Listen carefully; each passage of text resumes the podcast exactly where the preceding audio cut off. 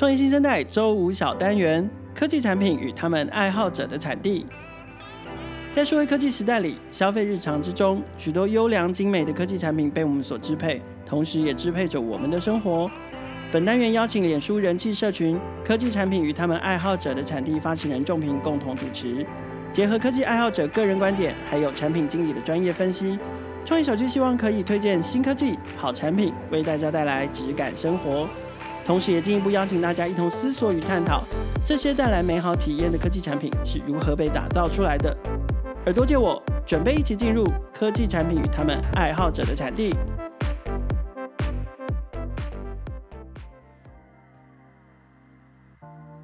大家好，欢迎收听创业新生代科技产品与他们爱好者的产地，我是主持人仲平，现场还有我们的共同主持人凯尔。目前除了 Podcast 节目以外，我们在脸书还有经营一个同名社团“科技产品与他们爱好者的产地”。如果你对于科技产品或服务很感兴趣，或是想认识各式各样的科技爱好者，那就赶快来加入社团吧。哎，仲平，最近那个疫情变得很严重，对啊，然后。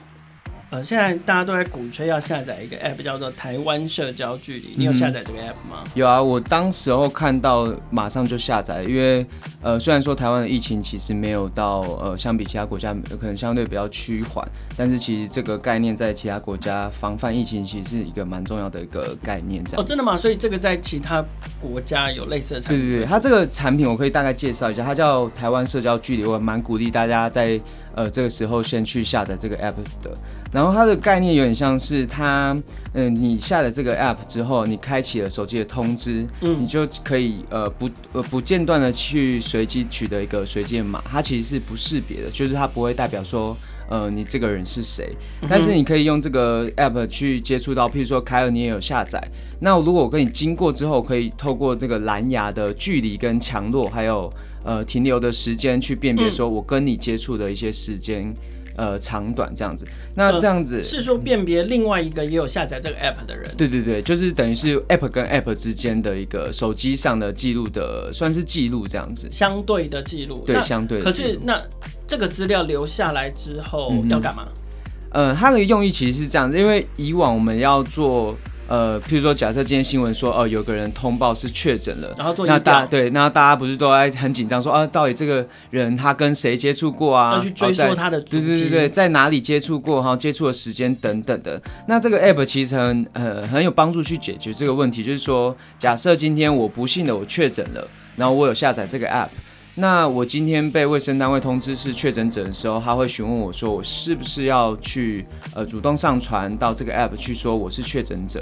那如果我愿意去上传的话，凯尔，如果你之前有跟我呃手机的 app 彼此有透过蓝牙记录到，那你就可以知道说，哦，其实你跟确诊者是有接触过的，而且接触的时间或是强度其实是有一定的比例的。那你可能就会相对知道说，你可能要待在家里，甚至你可能要主动去通呃去做检。对，接受裁剪来防范说你可能有也有确诊的一些疑虑。OK，难怪我现在打开我自己的，我因为我也已经下载，我打开我 App，呃，页面上面显示的贺卡仔是与确诊者资料比对无接触。嗯哼，所以我跟目前可能目前已知或者是有自己主动上传他的足迹资料的确诊者。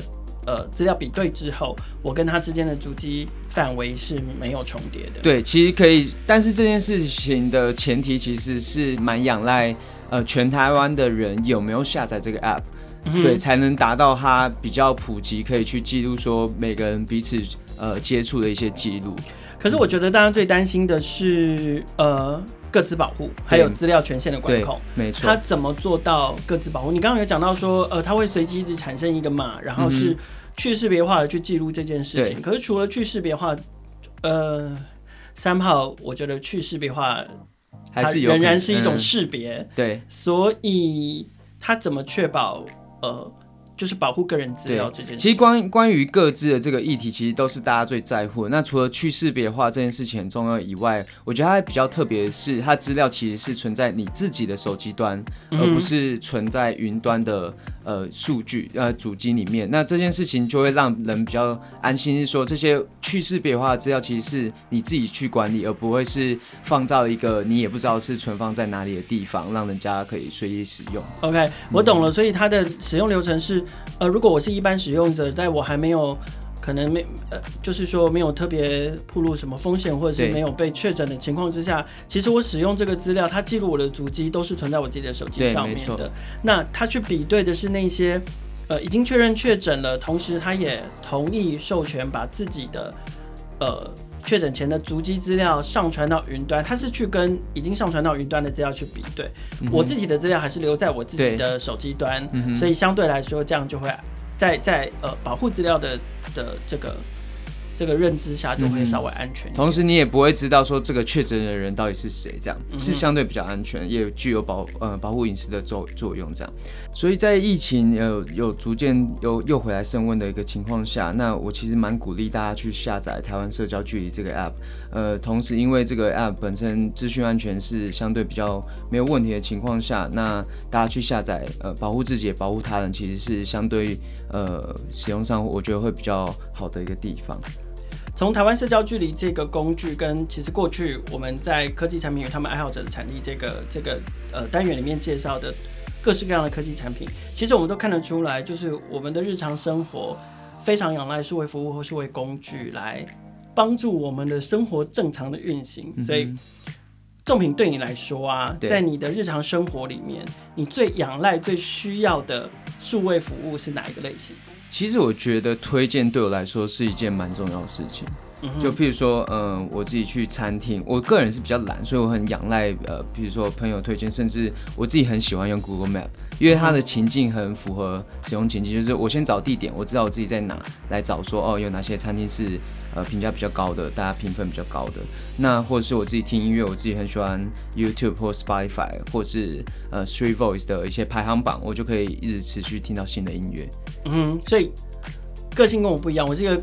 个性上面比较固定的人，所以我餐厅吃来吃去那几家，嗯、歌听来听去那几首这样子。嗯、所以对于像你这种比较喜欢追求新奇事物的人来说，推荐对你来讲特别的重要。对，其实蛮重要的。对，我们今天要介绍的这个科技产品，刚好也跟推荐有关系。嗯，没错。这集我们很高兴能邀请到 Goodie 的创办人跟 CEO Ramos 来跟大家分享 Goodie 创立的起源跟现况，以及 Goodie 要如何成为大家推荐东西的第一选择。那我们先请 Ramos 和各位听众朋友打声招呼。呃、uh,，Hello，大家好，我是 Ramos。Hello，，你好，Ramos。呃，Goodie 这个名字听起来就是要介绍好东西给大家，所以可不可以跟大家介绍一下，呃，Goodie 是一个什么样的产品？为什么要叫这个名字？哦、uh,，Goodie 是一个嗯，还有我今天的生活风格的叫了一个 App 这样子。那呃，我们主要是希望让用户之间能够透过好朋友的经历、好朋友的体验，好，透过好朋友的口袋名单去找到适合他们的东西。对，嗯、那之所以为什么叫做 Goodie 的原因，就是因为。Goodie 就是好东西的意思嘛？对，那其实我们生活当中有非常多的这种好的东西，其实隐藏在我们身旁周围。但其实我们一般日常生活中遇到这些推荐服务，其实并没有办法很有效的帮我们找到这些东西。对，所以我们之所以叫做 Goodie，就是希望让大家更有效的找到这些隐藏起来的宝石，这样子。因为其实 Goodie 现在还没有正式上线嘛，所以可不可以呃先跟大家让让大家有一个想象，就是如果它正式上线了，我跟你是朋友。然后我们都下载了这个 app，对，那我们会怎么使用它？我们怎么怎我跟你之间怎么分共同分享？就是我的口袋名单跟你的口袋名单。哦、呃，你可以想象一下哈，我们每个人都会有自己的个人页面，对，那这个个人页面下面会有你自己建立的口袋名单。对，例如说我跟凯尔是朋友。那刚刚听到凯尔说，你是一个很固定的人，你比如每天吃类似的餐厅，然后听类似的音乐。是啊，你听到你吃牛丼。对对对，那你要想过来，那如果我知道凯尔都固定去特定的 bar，对不对？那我就知道说，那凯尔不是不是不是傻瓜，不是笨蛋嘛？那你为什么会选这些 bar？代表这些 bar 是比较好的 bar。所以如果我今天相信你的品味，我就到你个人的页面里面去往下找说，说哦，凯尔最喜欢的 bar 有哪些？这样这口袋名单当中就 bar A、bar B、bar 三之类的，哦、然后你就可以哦，我喜欢这个我就收藏起来。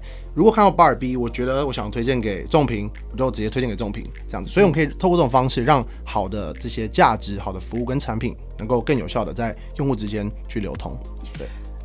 每个人的朋友都会有，就是有不同的朋友，然后有一些朋友专精的是美食，有些朋友专精的就是夜店，有些朋友专精的也许是电影。对，所以我今天可以是说，哎呀，我想找一个餐厅约约大家一起吃饭，可我不知道哪里有好餐厅，可是我知道 Ramos 是美食达人，所以我就去他的口袋名单里面找餐厅。对对对。然后我如果改天想要找夜店去约会，好，那我知道仲平可能是很常上夜店，嗯、他可能会推荐很多夜店咖，嗯、所以我我我只要到。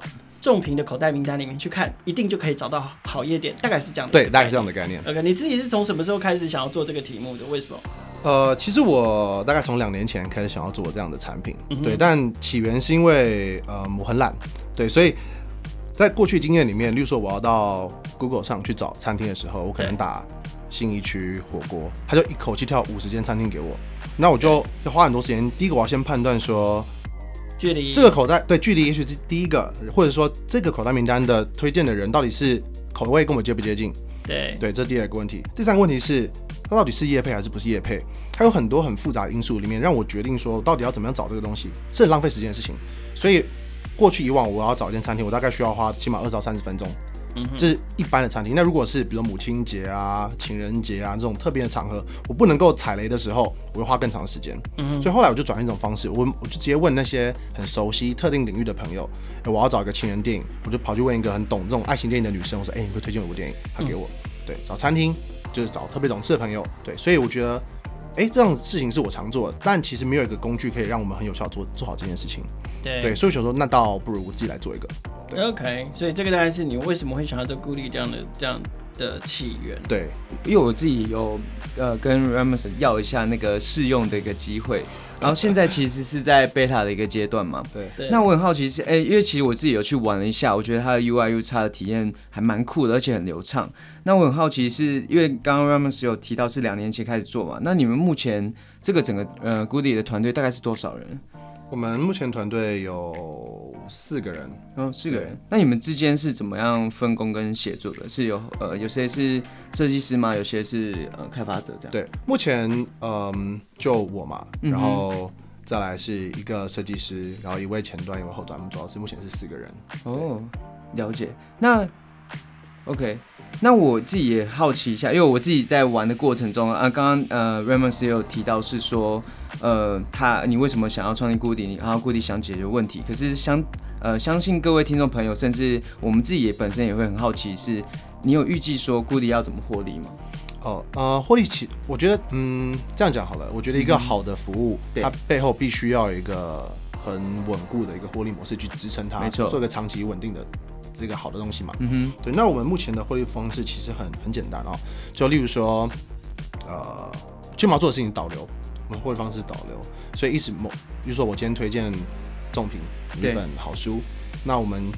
推荐你这个书里面的，在 Goodie 里面这个卡片里面，就会你点进去之后，下面就会，例如说我导流到博客来，嗯哼，或者比如说导流到呃 PC Home、Momo，或者是国际上可能是 Amazon 之类的。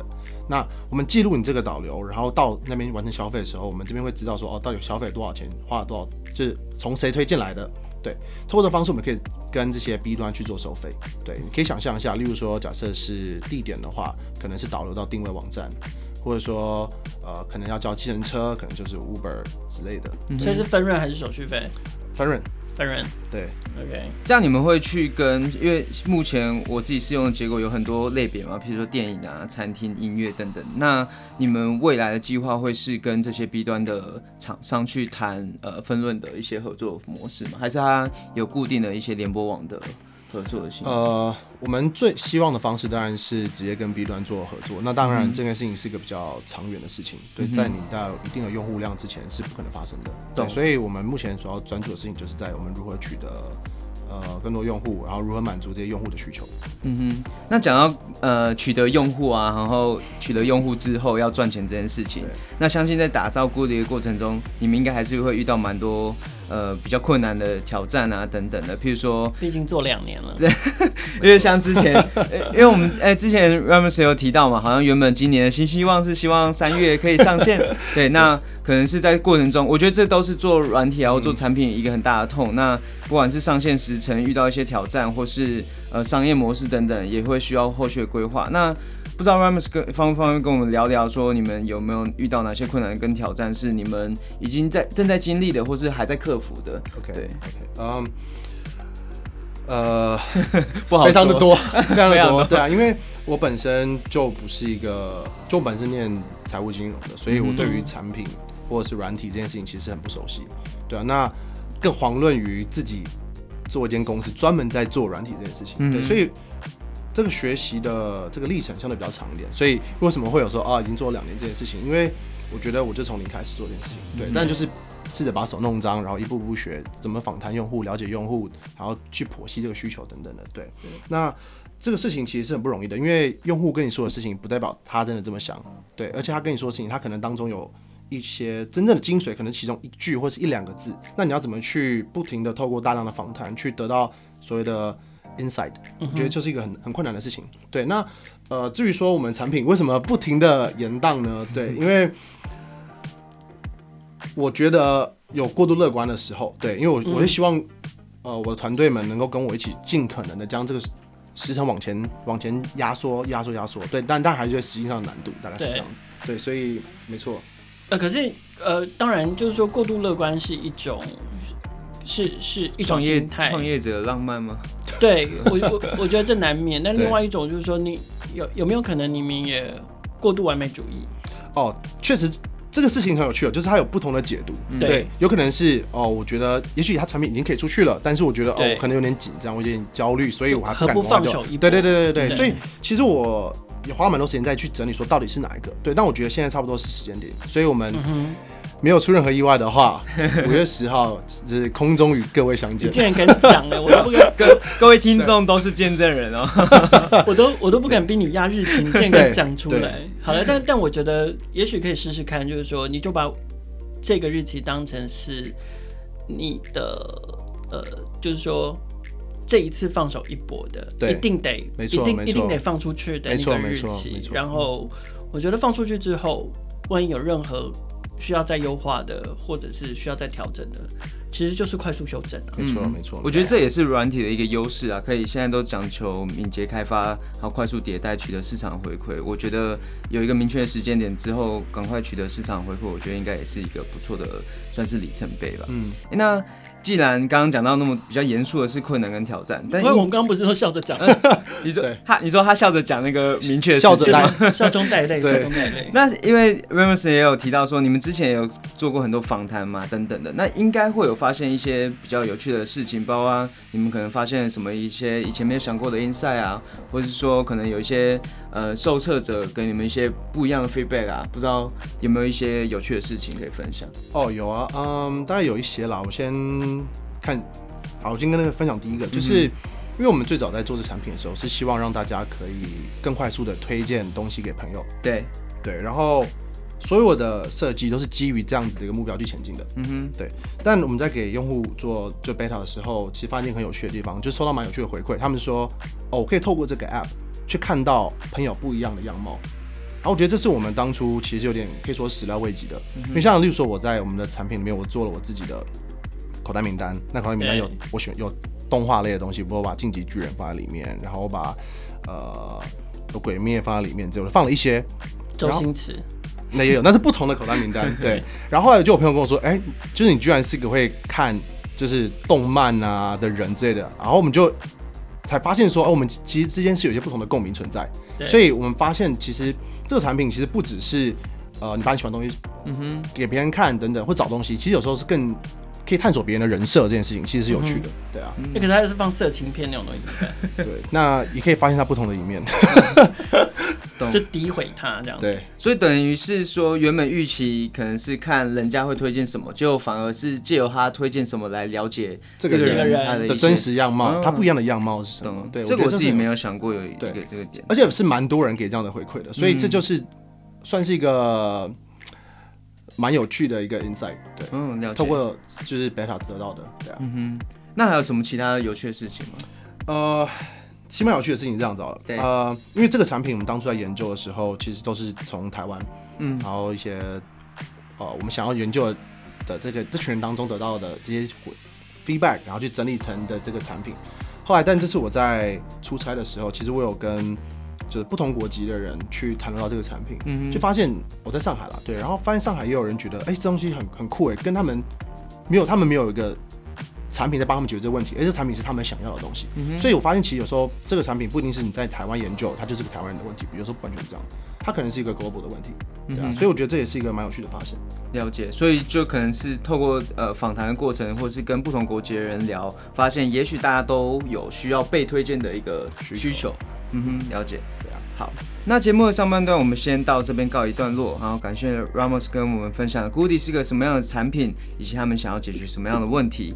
同时，Ramos 也跟我们分享一些团队的现况，还有过程中他们遇到的一些各种挑战啊，跟有趣的事情。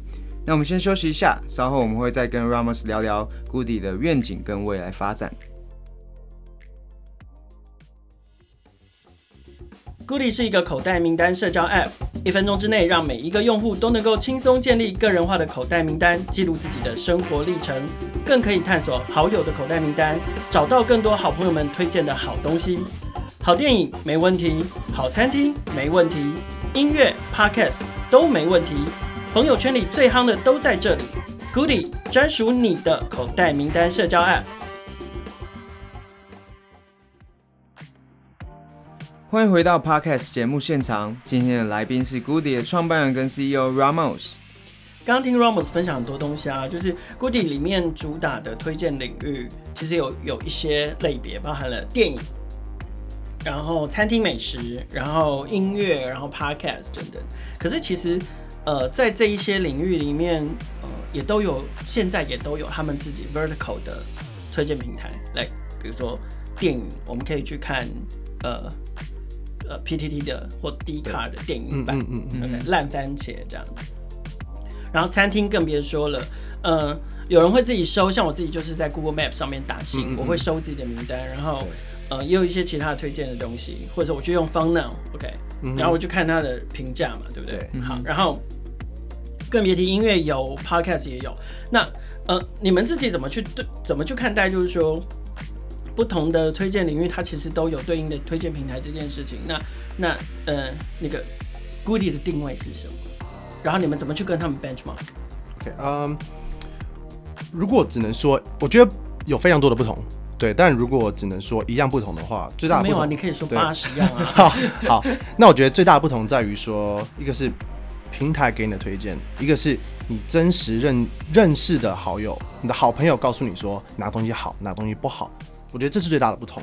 我们举例而言好了，例如说像是 Google Maps，那一般来说，用户在决定要不要去吃一间餐厅的时候，一般的历程都是这样子哦。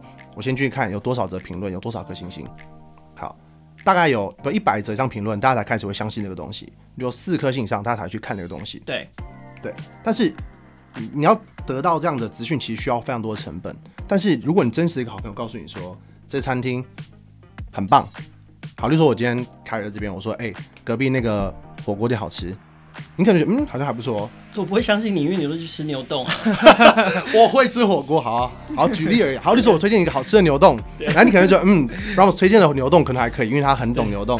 然后呢，接下来众评高跟你说，哎、欸，牛丼牛洞好吃，你可能就去了。所以，我们只需要两个人，因为我们有真实的互动，有真实的理解，所以我们更有可能相信这件事情。所以，我们刚刚讲的那些，很多时候是陌生推荐，但是，对，但是 Goodee 强调的是亲朋好友、认识的人给的，没错，社交推荐。OK，那呃，我插个话题哦，就是说你们做社交推荐，但是你们做推荐社交嘛？也就是说，我会因为某一个推荐，然后去认识新朋友吗？呃，我们交新朋友吗？我们相对来说比。应该说，这个产品能不能够帮你达到这个行为，其实可以的。但我们这并不是我们主要想要强调的事情。嗯、对，我们主要强调的事情还是你身旁认识真实可信的这些推荐。所以你的重心还是在推荐，没错，重心不会是因为推荐而去展开的社交关系。对对，OK。好，那如果是这样，你们怎么看待推荐这件事情？因为看起来，因为是社交推荐，因为是自己信赖的或者是熟识的朋友的推荐，所以这个推荐其实非常的主观喽。没错，没错。对，那你们、嗯、你们呃，就是说，但是主观这件事情有时候就是会有一种，即使我跟你再熟，那总是会有踩雷的时候。对、嗯，所以你们怎么看待主观推荐这件事情？它的利与弊在哪里？呃，我觉得主观推荐是好事。对，当然。应该说，我们产品架构之下，其实我们很希望用户去给一个最真实的 feedback，什么？就是你不要去管别人怎么看待这个评论。当然，这是很困难的事情，但是我们鼓励用户做他想要做的评论，也就是所谓的主观推荐。对，但在我们在做决策的时候，其实还是需要客观推荐的。所以，例如说，假设是一间餐厅而言，在我们产品里面，你除了会，你会看到非常非常多则的评论。对，但是你好友的会优先显示在上面。哦、对，所以你可以知道说，哦，这几个朋友是我认识的人，他们的推荐我相信。但是如果你想要更多的话，往下滑，他们也会有其他陌生网友的评论或者是评分之类的。嗯、那我们同时也会将 Google 的这个评分去呃放在这边，所以你也可以去参考这些资料。所以我们不只是，就我们没有在跟，比如说 Google Maps 打对台。对对，那我们是说，在这样的服务之上，我们再去叠加一层你信赖的人的分数在上面。对，所以我们是希望用户给主观推荐的，对，但客观推荐我们也在乎。所以也有可能因为这样就发现有些朋友特定都有坏品味，因为他们很推荐的 东西，没错没错没错，在其他的陌生推荐或客观推荐里面评分都很差。没错没错，OK。所以可能也回馈到前面的话题，你可以借由他的推荐去反馈到这个人的品味到底是好，到底有多烂呢、啊？了解。每次吃他推荐都是雷电，对，然后推荐的电影都是都不怎么样，都是雷片呢。对，懂。好，那前面凯尔也有提到，就是 Goodee 目前主打的推荐领域其实相当的多嘛，譬如说电影、餐厅、音乐跟 Podcast。那也许未来还有呃其他不同的领域需要有一个社交的推荐。那可是这个领域越来越多，然后都是主打社交推荐。那 Goodee 的愿景会是什么？有没有一个具体的范例可以供大家想象？就是说，你们到底想要成为什么样一个产品，或是有没有国外有一些具体的公司可以给大家做一个参考？这样子。嗯，如果说是一个具体的范例的话，其实我比较想要给的是一个。一个使用一个场景，嗯哼，对，你可以想象一下。我认为在假设一切都顺利的话，在五年十五年十年之内，也许你就到了一个陌生的城市，然后呢，你现在不知道要去吃什么，然后你看到旁边有一间店，人还蛮多的，你再把你手机拿起来对着那个店拍一下，然后呢，系统就告诉 Goodee 就告诉 Goodee 就会告诉你说，哦，这间店的你们哪些朋友来过了，然后呢，他的评论是什么？就你不需要再打拿出手机来一个字一个字查，然后他也可以帮助你说，在看到这间餐厅，包含你这间餐厅的口袋名单还有哪些，你可以在这个城市里面探索到哪些好的东西。所以我想象它的场景会是一个比较生活化，然后高度贴近生活的一个一个方式。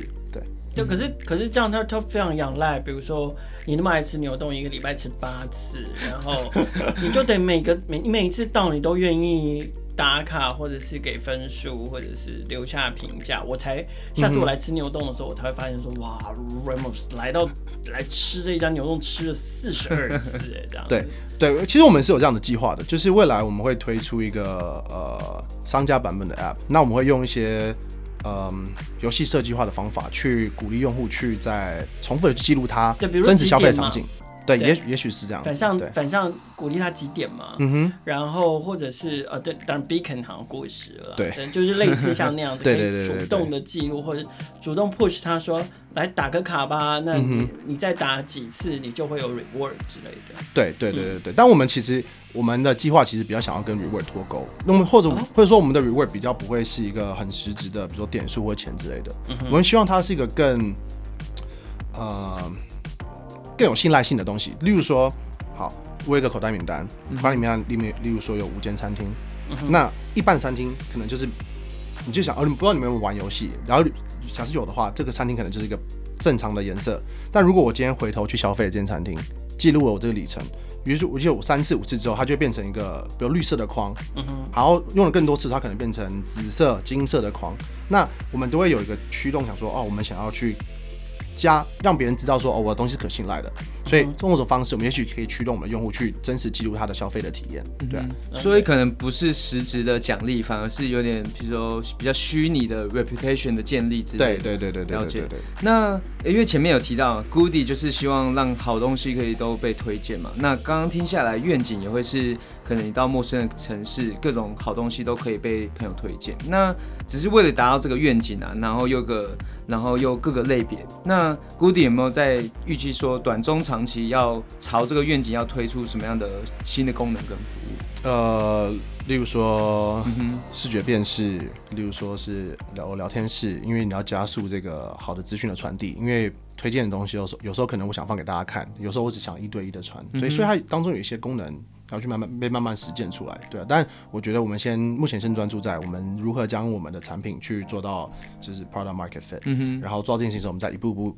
去观测用户的需求，我们再往那个愿景前进。所以以短期来讲，当然是先上线，然后 product market fit，对对对，然后中长期可能才是延伸，说也许是商家的 app，或是更多技术上的一些应用这样子。你真的是不害怕一直踩他痛脚？没有，我要提醒大家说，它快要上线了。好，好哦，那。最后啊，因为前面其实有提到，呃，像 Goodie 这种偏社交型，然后需要蛮多呃不同呃，比如说双边或多边市场的一个产品类型啊。那你有没有什么一些想法跟建议可以提供？因为我相信做一，因为一般来说做工具，它可能就满足单边市场。但如果你做社群，甚至更复杂的一些产品类型的时候，它其实要满足的是更多，而且要更取得平衡的。那如果是要给这些呃一样是做多边市场的产品团队的话，你有没有什么建议可以给他们？呃，好，因为我觉得我们现在在一个 position 是一个比较尴尬的点，对，那因为我们还没有上线。所以，对于那些已经上线、已经有一些成功经验的人，那这个这段话可能就比较不适合他们。大家可以分享，就是作为一个新创团队，可是却要挑战双边或多边市场来说，嗯、我自己的见见解是什么的？对啊，对啊，对。那我我自己认为是，呃，虽然是多边市场，但一定会有一边是特别需求特别强的。嗯、对，然后再来是说，如何先决定好哪一边需求比较强，再来是尽可能降低对那一个点的需求的强度。对，就例如说，假设以我们而言来讲，我们是要做一个。口袋名单，所以第一个口袋名单，你要有人产生内容，也要有人看内容。对，那我们当然是希望先产生内容出来，才会大部分都是要看嘛。对，所以目标是要产生内容，所以我们就会去网上去 reference 一些其他人的口袋名单，然后我们去找到一些喜欢推荐的人，例如说一些某一些正在讨论要不要合作的社团，或者是一些 podcaster 等等的，像他们进来，因为他们有要吸引观众的需要，所以我们先找到他们一起来合作。所以先决定好一边，然后从那边先下手。我觉得这是一个。呃，可能可以提供的建议，或者我们目前的策略，大概是这样子，对啊。好，那我们今天节目很高兴可以邀请到 Goodie 的创办人跟 CEO Ramos 来跟我们分享 Goodie 的呃起源、现况还有未来的发展。那之后大家如果有想要找这在日常的生活中有想要找推荐的好东西，甚至你想要透过朋友的推荐来了解你呃的朋友大概是有什么样的品味跟风格，都欢迎等 Goodie 上线之后下载使用看看哦。